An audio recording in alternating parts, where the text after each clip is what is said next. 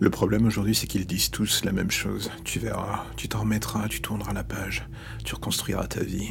Pour être honnête, ça fait deux ans et depuis chaque jour, je les écoute me dire encore et encore les mêmes phrases, tout aussi vides de sens les unes que les autres. J'écoute sans rien dire, je valide péniblement du regard et je les laisse croire que tout cela a le moindre impact sur moi. Ils pensent me connaître et savoir ce que j'ai vécu. Mais la vérité, c'est qu'ils n'en savent rien. J'ai vu la mort.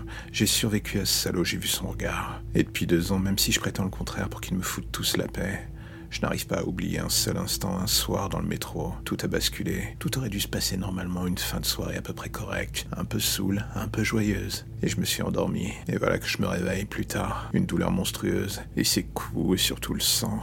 Puis d'un coup, son visage vide, ses yeux malsains. Comment est-ce que j'ai survécu? Je me pose encore la question.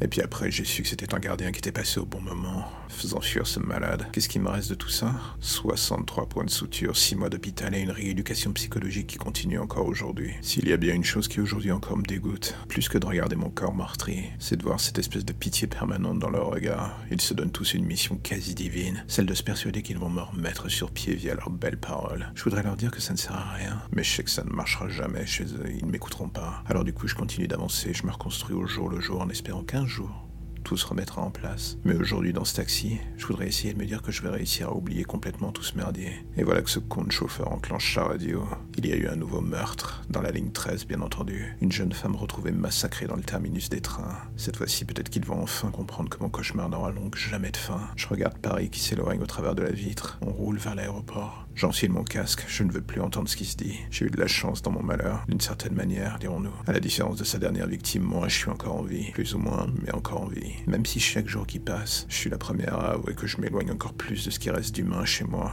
J'ai peur de devenir comme lui avec le temps, un monstre sans âme qui se nourrit de la douleur des autres. Pourquoi? Parce que j'espère que ça comblera le vide qui m'habite. C'est ce que je commence à croire de plus en plus. Et vous savez quoi? Dans le fond, ça me terrifie.